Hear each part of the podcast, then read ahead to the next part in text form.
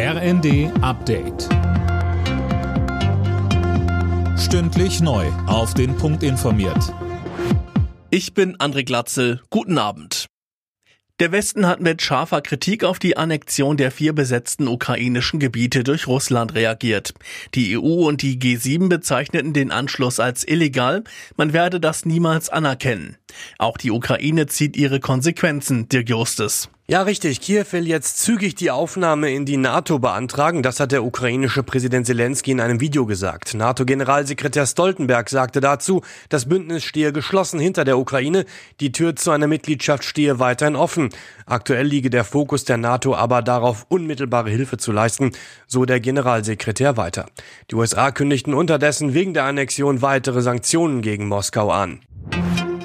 Das Brüsseler Büro von EU-Kommissionspräsidentin von der Leyen ist nach einem Sicherheitsalarm vorübergehend geräumt worden. Laut Feuerwehr wurde ein Umschlag mit einem verdächtigen Pulver gefunden. Das Pulver wird nun vom belgischen Zivilschutz untersucht. Der Bundestag hat die Senkung der Mehrwertsteuer auf Gas verabschiedet. Der Steuersatz soll für anderthalb Jahre von 19 auf 7 Prozent gesenkt werden. Außerdem hat der Bundestag beschlossen, dass Arbeitgeber ihren Beschäftigten in den kommenden Jahren bis zu 3000 Euro steuerfreie Prämien zahlen können. Das Ganze ist Teil des dritten Entlastungspakets und soll helfen, die hohe Inflation abzufedern.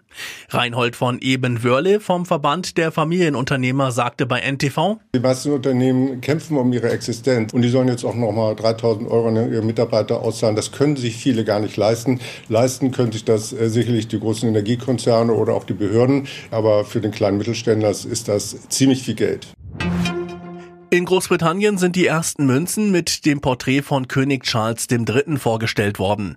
Sein Profil wird zunächst auf einer 5 Pfund Sondermünze zu sehen sein und auf einem 50 Pence Stück. Sie sollen ab Dezember in Umlauf gehen.